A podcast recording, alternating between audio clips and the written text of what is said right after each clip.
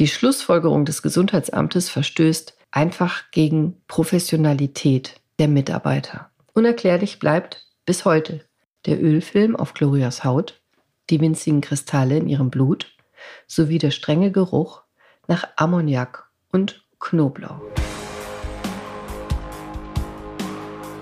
Hi und herzlich willkommen. Schön, dass du wieder dabei bist. Heute gibt es wieder eine spannende Folge aus der Rubrik Crime.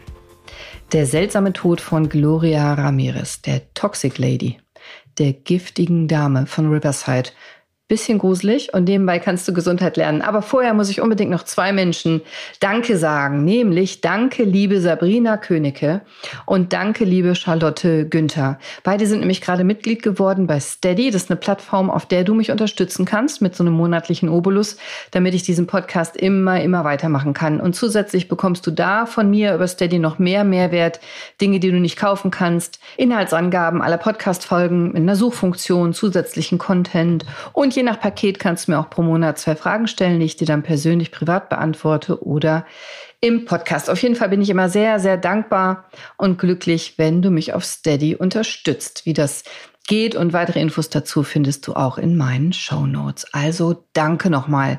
Und jetzt bist du bereit für einen echten, gruseligen medizinischen Fall, der wirklich so passiert ist. Der seltsame Tod von Gloria Ramirez, der Toxic Lady. Am Abend des 19. Februar 1994, etwa gegen Viertel nach acht, wird Gloria Ramirez eingeliefert, eine 31-jährige Mutter von zwei Kindern. Sie wird in die Notaufnahme eingeliefert des Riverside General Hospitals in Riverside, Kalifornien.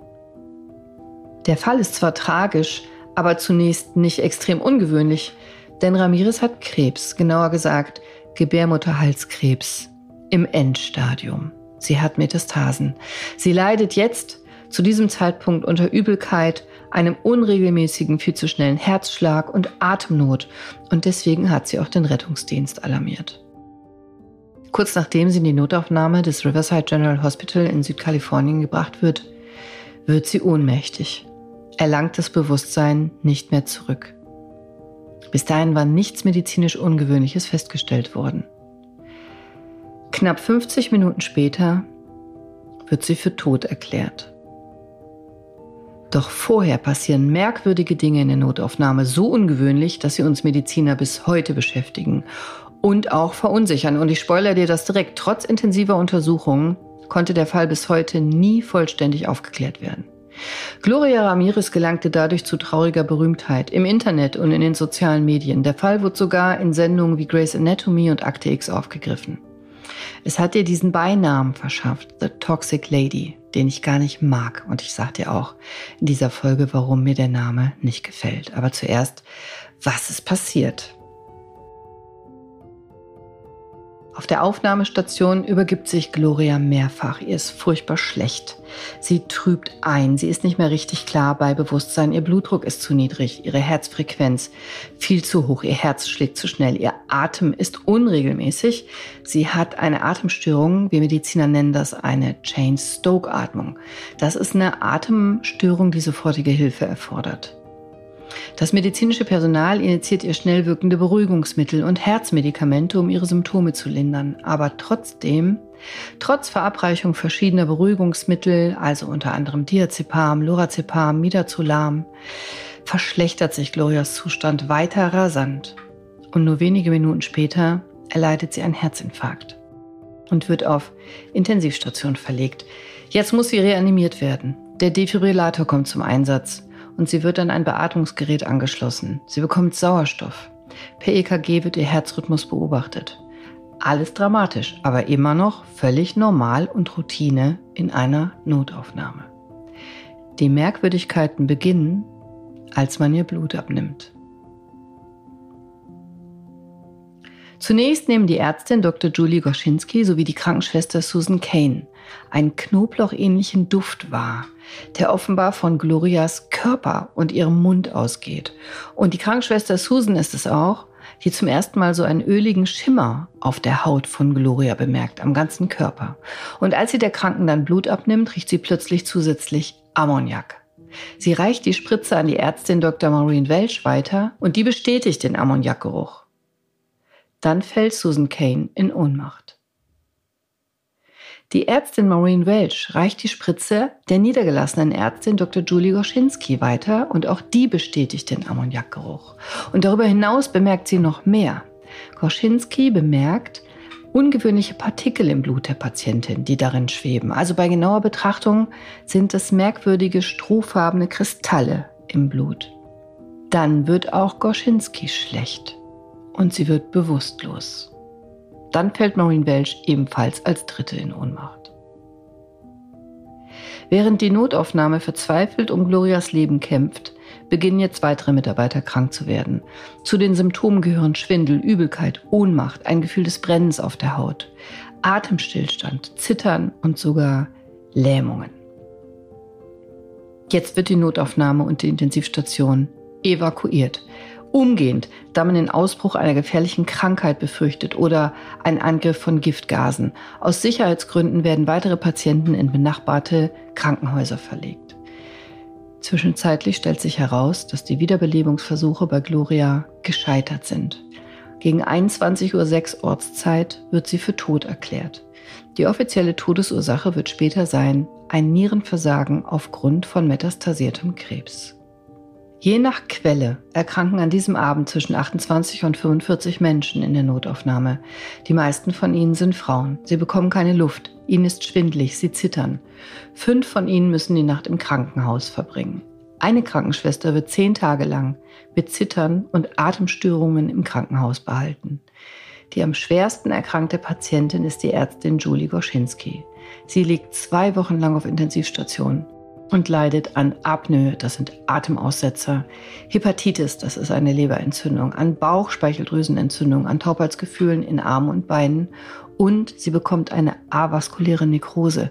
Das ist eine Knochennekrose im Knie, ein Zustand, bei der das Knochengewebe abstirbt und man weiß nicht warum. Koschinski wird mehrere Monate mit Krücken laufen müssen und mindestens drei Operationen werden erforderlich sein. Inzwischen ist die Panik nicht mehr aufzuhalten. Fernsehteams treffen ein, etwa zur gleichen Zeit wie das Gefahrenstoffteam von Riverside County. Und während sich in Südkalifornien die Panik weiter ausbreitet, weil der Körper einer Frau offenbar die Menschen mit seinen Dämpfen vergiftet, wird gar nicht bemerkt, dass das Gefahrenstoffteam mit leeren Händen dasteht. Sie finden nämlich nichts.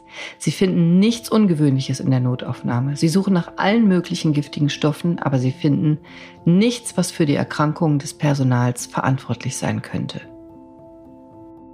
Die Panik verebbt wieder, aber eine Ursache kann nicht gefunden werden.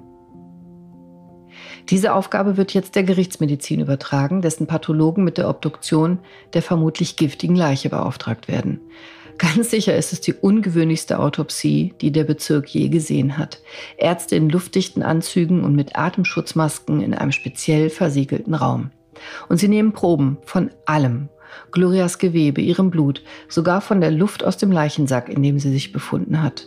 Und die endgültige Analyse ergibt nichts. Die Gerichtsmediziner finden nichts, was nicht bei einem Opfer von Gebärmutterhalskrebs normal wäre. Und genau wie das Gefahrenstoffteam finden sie erst recht nichts, was das Krankenhauspersonal hätte außer Gefecht setzen können oder ihm in irgendeiner Weise hätte schaden können. Kein Gift. Wie sich herausstellt, ist Gloria Ramirez die angeblich toxische, giftige Frau nach allen Maßstäben, die die Ärzte kennen, überhaupt nicht toxisch.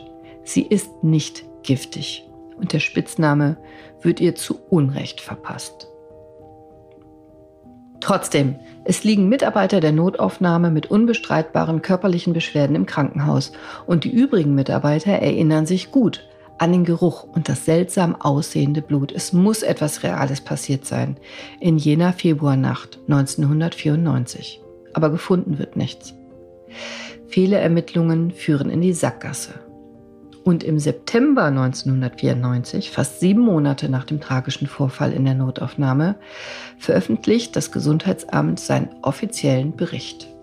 Gloria Ramirez ist an Gebärmutterhalskrebs gestorben und an nichts anderem. Die Möglichkeit, dass sich gefährliche Chemikalien und Krankheitserreger in der Notaufnahme befinden könnten, wurde nach einer gründlichen Suche durch ein Team von Spezialisten ausgeschlossen. Auffällig ist irgendwie auch, dass die Notärzte und Sanitäter, die in Glorias Haus kamen, nicht krank wurden und auch keinen merkwürdigen Geruch festgestellt hatten. Also die Sanitäter, die Glorias Anruf entgegengenommen hatten und die sie ins Krankenhaus gefahren hatten, die kamen ja ebenfalls mit Blut in Berührung, als sie einen intravenösen Zugang legten. Aber sie berichteten von keinerlei negativen Auswirkungen oder Auffälligkeiten. Da weder das Gefahrenstoffteam noch die Gerichtsmediziner giftige Rückstände finden, muss das Gesundheitsamt ein Urteil fällen. Und die wahrscheinlichste Diagnose ist jetzt eine soziogene Massenerkrankung. Eine soziogene Krankheit ist eine Krankheit, die durch soziale Faktoren verursacht oder beeinflusst wird und nicht durch einen physischen Krankheitserreger. Also auf Deutsch will sagen, eine Form von Massenhysterie. Eine Massenhysterie soll diese Effekte ausgelöst haben. Und trotz der scheinbaren Unwahrscheinlichkeit für erfahrenes Personal, das in der Notaufnahme eine soziogene Krankheit bekommen soll, passt die Erklärung für das Gesundheitsamt am besten. Passt nicht nur gut zu dem Vorfall mit der toxischen Frau, sondern für das Gesundheitsamt ist es sogar ein klarer Fall. Fast alle Opfer im Krankenhaus an jenem verhängnisvollen Abend waren weiblich und Frauen sind laut einer Studie, veröffentlicht 2002 im British Journal of Psychiatry, und laut Literaturübersicht traditionell viel anfälliger für soziogene Erkrankungen. In den meisten Fällen der betroffenen Krankenhausangestellten wird also jetzt eine allgemeine Massenhysterie angenommen. Folgendes wird offiziell erklärt. Die Opfer in der Notaufnahme seien keiner erklärbaren medizinischen Ursache erlegen, sondern hätten an einer soziogenen Massenerkrankung gelitten, die durch einen beängstigenden Geruch unbekannter Herkunft ausgelöst worden war. Am Ende sagt das Gesundheitsamt damit klar, dass das Krankenhauspersonal an einem Ausbruch von Massenhysterie gelitten habe, möglicherweise ausgelöst durch einen Geruch. Und das ist harter Tobak, ganz besonders für das Klinikpersonal, das den Umgang mit Tod, Stress, Adrenalin und tragischen Vorfällen ja gewohnt ist. Das Konzept der soziogenen Krankheiten, das ist sowieso umstritten per se. Und die Einstufung eines Ereignisses als soziogene Krankheit führt natürlich immer zu Meinungsverschiedenheiten und Anfechtungen. Und hier ist es eine Diagnose, die fast niemand akzeptieren kann. Der Bericht löst bei so vielen an diesem Abend diensthabenden medizinischen Mitarbeitern blanke Empörung aus. Zu Recht, wie ich finde. Die Schlussfolgerung des Gesundheitsamtes verstößt einfach gegen Professionalität der Mitarbeiter. Und ich habe selber lange im Krankenhaus und in der Notaufnahme gearbeitet. Ähm, ich wäre auch mit einer solchen Diagnose höchstgradig unzufrieden. Aber was ist wirklich passiert? Der Tod von Gloria und die Auswirkungen ihrer Anwesenheit auf das Krankenhauspersonal zählt zu einem der mysteriösesten medizinischen Rätsel in der jüngeren Geschichte. Es ist bis heute ungeklärt. Aber lass uns nochmal zurückgehen an den Anfang.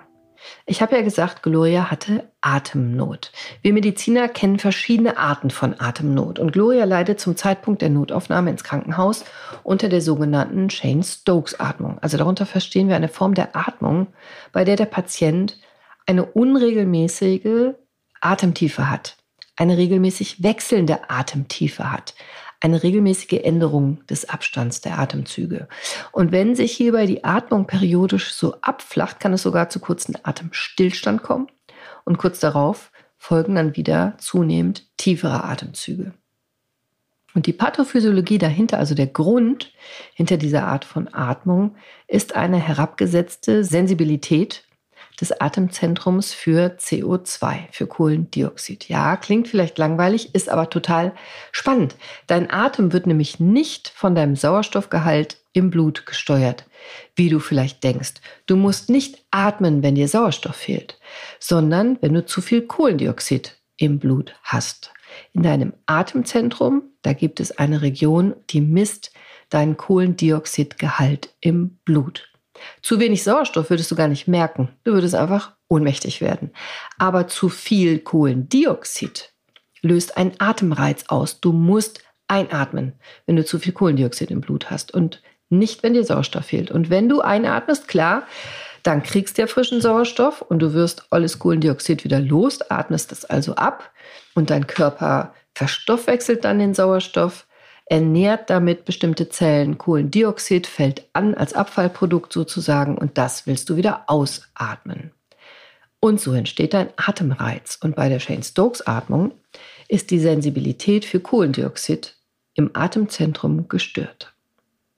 Das Atemzentrum springt nicht mehr richtig an, wenn du so willst.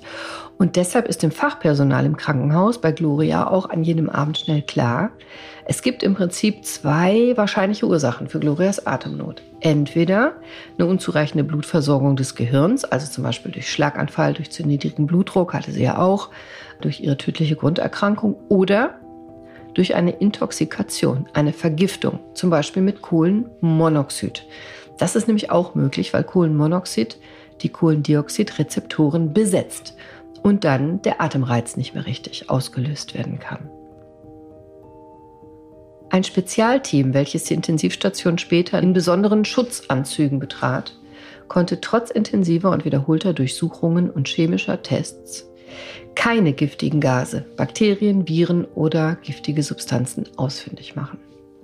Unerklärlich bleibt bis heute der Ölfilm auf Glorias Haut, die winzigen Kristalle in ihrem Blut sowie der strenge Geruch nach Ammoniak und Knoblauch. Während auf der Hauptbühne die Erklärung für die soziogene Krankheit angeboten wird, worüber sich alle tierisch aufregen und Dr. Goschinski eine 6 Millionen Dollar Klage gegen ihr eigenes Krankenhaus einreicht, laufen toxikologische Untersuchungen das ganze Jahr hinter den Kulissen weiter. Als die Gerichtsmediziner nichts finden, holen sie sich Hilfe von außen, und zwar von einer beeindruckenden Quelle, dem Lawrence Livermore National Laboratory in Nordkalifornien. Da 1994 im Kalten Krieg nicht viel los war, hatte Livermore ein forensisches Labor eingerichtet, um Strafverfolgungsbehörden ihr Fachwissen zur Verfügung zu stellen, wenn sie es brauchten. Und so wurde eben genau dieses Federal Research Center in Livermore gebeten, sich die Autopsieergebnisse und die toxikologischen Berichte von Gloria anzuschauen. Das Research Center gab sich nicht mit dem offiziellen allgemein wie gerichtsmedizinischen Befund zur Todesursache zufrieden. Dieser lautete ja Nierenversagen aufgrund des Krebses sowie Harnstoffübersättigung. Sie suchten, sie suchten und sie fanden die Quelle des Ammoniakgeruchs auf der Intensivstation. Wissenschaftler entdeckten eine Ammoniak alkalische Verbindung in Glorias Blut, die sich höchstwahrscheinlich bildete, als ihr Körper das von ihr eingenommene Medikament gegen Übelkeit Trimethobenzamid abbaute. Eine forensische Untersuchung ergibt viele ungewöhnliche Chemikalien in Glorias Blut. Keine davon war giftig genug, um die Symptome auszulösen oder zu erklären, die bei den Mitarbeitern in der Notaufnahme auftraten. Aber es gibt viele verschiedene Drogen in ihrem Körper. Lidocain, Paracetamol, Codein und eben auch das Trimethobenzamid. Naja, Gloria war krebskrank. Sie hatte Metastasen und verständlicherweise sehr starke Schmerzen. Viele dieser Medikamente sind Schmerzmittel. Und auch die private Befragung, also Anamnese, Krankenvorgeschichte enthüllt, dass sie diese verschiedenen Schmerzmittel auch tatsächlich einnahm. Und der Krebs verursachte bei ihr eine chronische Harnstoffstauung im Blut. Auch dagegen nahm sie Medikamente. Aber die ungewöhnlichste Chemikalie in ihrem Blut ist Dimethylsulfon. Das ist eine Schwefelverbindung, die in einigen Pflanzen vorkommt, in kleinen Mengen, in Lebensmitteln und in Getränken manchmal und manchmal auch in unserem Körper auf natürliche Weise aus Aminosäuren hergestellt wird. Aber in Glorias Blut und Gewebe, da war eine echt anständige Konzentration davon gefunden worden. Den Durchbruch brachten die Gaschromatographen, Massenspektrometeranalysen der Proben von Gloria und auch des Kopfraums, das heißt der Luft zwischen der Probe und dem Deckel des Behälters, wo die Proben drin gelagert wurden. Das Spektrometer zeigte nämlich einen überraschenden Peak, einen Gipfel, einen Ausschlag, der nicht durch die Medikamente selber erklärt werden konnte. Die Gloria verabreicht worden waren, und zwar die Konzentration von Dimethylsulfon. Dimethylsulfon ist jetzt der Täter. Forensische Experten schlagen vor, dass das Dimethylsulfon oder DMSO dass sie zur Schmerzlinderung vermutlich eingenommen haben muss, die Ursache ist. Kennst du DMSO? DMSO trat in den frühen 60er Jahren als Wundermittel oft auf, war bei Sportlern total beliebt, die es zur Behandlung von Muskelverspannungen, Muskelkrämpfen gerne eingenommen haben, bis die FDA dies entdeckte. Das ist die Zulassungsbehörde in Amerika. Dieser längere Gebrauch des Arzneimittels führt nämlich zur Schädigung der Sehorgane und danach war der Gebrauch dieses Wirkstoffs begrenzt, ging aber in den Untergrund. Und die ölige Substanz auf Glorias Haut, die stellt sich dann tatsächlich heraus als eine stark dimethylhaltige Fettlösecreme. Und Krebspatienten in den USA benutzen sie oft. Oft heimlich und gegen den Rat ihres Arztes oder ohne das Wissen ihres Arztes als Hautcreme, weil sie nämlich schmerzlindernd wirkt. Und dabei ist diese Creme eigentlich ein Reinigungsmittel.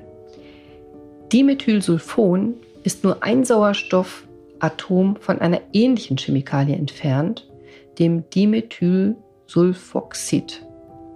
DMSO, habe ich gerade gesagt, wird in Baumärkten gerne als Gel verkauft und ist auch ein starkes Entfettungsmittel, wird aber auch von Sportlern zum Einreiben bei Muskelkater eingesetzt. Viele Menschen tragen es auf die Haut auf, um eben Schmerzen zu lindern, zum Beispiel auch bei Arthritis. Ich halte es nicht wirklich für gesund, ich kann da nur abraten, aber ich weiß, Patienten tun es oft trotzdem. Ich kenne auch selber ein paar Heilpraktiker und Therapeuten, die es gerne anwenden gibt es auch als Infusion. DMSO erregt jetzt die Aufmerksamkeit der Livermore-Forscher, weil es das fettige Aussehen von Glorias Haut erklären kann und auch den knoblauchartigen Geruch. Und es enthält Schwefel. Und durch die Aufnahme von Dimethylsulfon aus der Creme könnte sich DMSO in Glorias Blut gebildet haben. Gloria hatte sowieso eine Harnstoffübersättigung im Blut und jetzt kommt noch Dimethylsulfon aus der Creme hinzu. Dimethylsulfon kann nämlich diese ungewöhnlichen Kristalle im Blut erklären, die Dr. Gorschinski entdeckt hat. Durch die Anwendung eines Defibrillators wandelt sich das DMSO außerdem in die hochgiftige Substanz Dimethylsulfat um. Und jetzt haben wir eine sehr böse Chemikalie. Dimethylsulfatdämpfe sind extrem giftig. Sie töten sofort Gewebezellen ab. Bei der Einnahme verursacht Dimethylsulfat Krämpfe, Delir, Lähmungen, Nierenschäden, Leberschäden, Herzschäden. In schweren Fällen kann Dimethylsulfat sogar eine Person töten. Und das würde ganz vieles erklären. Glorias Familie beharrt zwar darauf, dass sie kein DMSO eingenommen hat, aber der Spitzenwert auf dem Spektrometer was die Forscher untersucht haben, ist eben schwer zu widerlegen. Und sie wäre mit Sicherheit nicht die erste Krebspatientin, die das getan hat. Außerdem hatte ihr Gebärmutterhalskrebs ein Nierenversagen verursacht, woran sie ja auch tatsächlich starb. Und jegliches DMSO hätte sich in ihrem Blut sehr schnell zu hohen Konzentrationen ansammeln können. Bei den Versuchen der Livermore-Forscher die wollten den Prozess ja reproduzieren, bildete sich tatsächlich die Methylsulfon im Blut, wenn es durch Aufziehen einer Spritze unter die Körpertemperatur abgekühlt wurde. Also, wenn du Blut dem Patienten entnimmst und das Blut unter 37 Grad abkühlt, dann bildeten sich so schöne, weiße, helle, strohfarbene Kristalle. Genau wie die, die beobachtet wurde in der Notfallambulanz an dem tragischen Abend. Und auch das Krankenhauspersonal findet diese strohfarbenen Kristalle sehr, sehr ähnlich.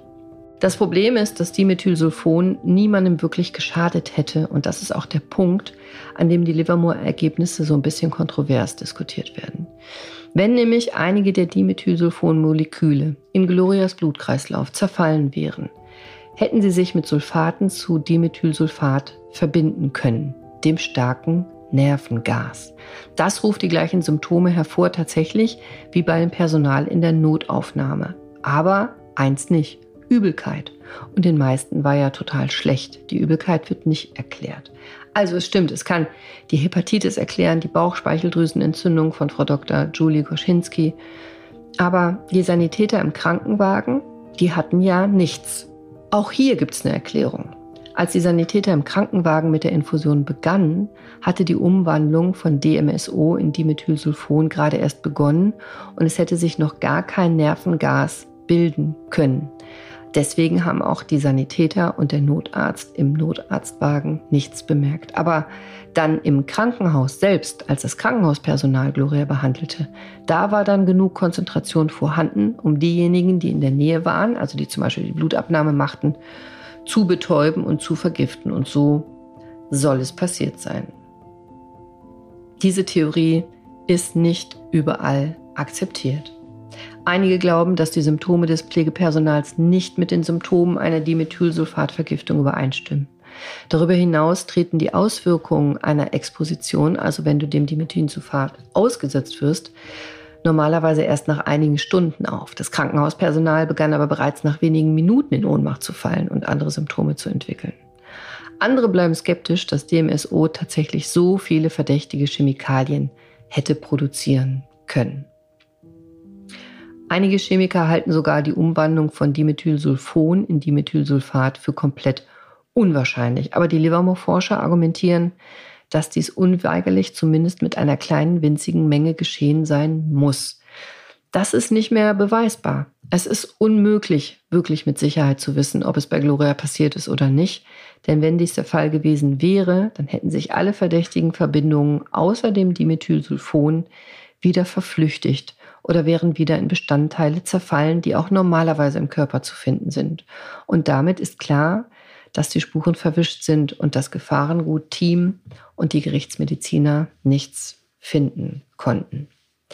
Lange Rede, kurzer Sinn. Im November 1994 berichtete sogar das People Magazine, dass das Rätsel jetzt tatsächlich gelöst sei und dass die Verwendung von DMSO als endgültige Ursache gefunden sei. Und hier enden alle Fakten. Es bleiben also aus meiner Sicht zwei ziemlich solide Theorien übrig. Erstens die soziogene Krankheit, die ich persönlich nicht glaube, und das DMSO. Keine von beiden ist perfekt. An beiden Theorien gibt es berechtigte Kritik. Wir wissen also heute, 2023 immer noch nicht mit absoluter Sicherheit und werden es wahrscheinlich auch niemals wissen, was die tragischen Ereignisse in jener Februarnacht in Riverside verursacht hat. Aber ein Blick auf die Fakten zeigt, dass die Bezeichnung Toxic Lady oder sogar Giftmörderin total ungerecht sind und unverdient. An Gloria Ramirez war gar nichts Giftiges. Sie war aus meiner Sicht einfach nur ein viel zu junges Krebsopfer mit zwei Kindern. Ein Opfer, das sein Bestes tat, um am Ende einer unsagbar schmerzhaften und schrecklichen Krankheit zu entkommen, am Leben zu bleiben und den Schmerzen ein bisschen Linderung zu verschaffen. Also Vorsicht vor zu schnellen Verurteilungen. Ich will mir gar nicht vorstellen, wie es den armen Kindern und Hinterbliebenen geht, die mit ihrem Verlust und der Trauer genug zu tun haben und die keine unfaire Presse brauchen. Mein Mitgefühl ist auf jeden Fall mit Glorias Familie. In der Medizin weißt du eben nie, was passiert und nicht, was kommt. Und manche Geheimnisse bleiben für immer unaufgeklärt. Und irgendwie macht das ja auch genau einen Teil des Reizes der Medizin aus. Damit schließe ich für heute. Sei bewusst, sei mindful, lass dich nicht so schnell in Angst und Panik versetzen. Und bitte folg mir doch auf Steady, denn da gebe ich dir noch mehr Mehrwert und du kannst meine Arbeit unterstützen. Ich wünsche dir noch einen schmerzfreien, humorvollen, entspannten, aber vor allem gesunden Tag. Bis nächsten Mittwoch, deine Cordelia. Ciao.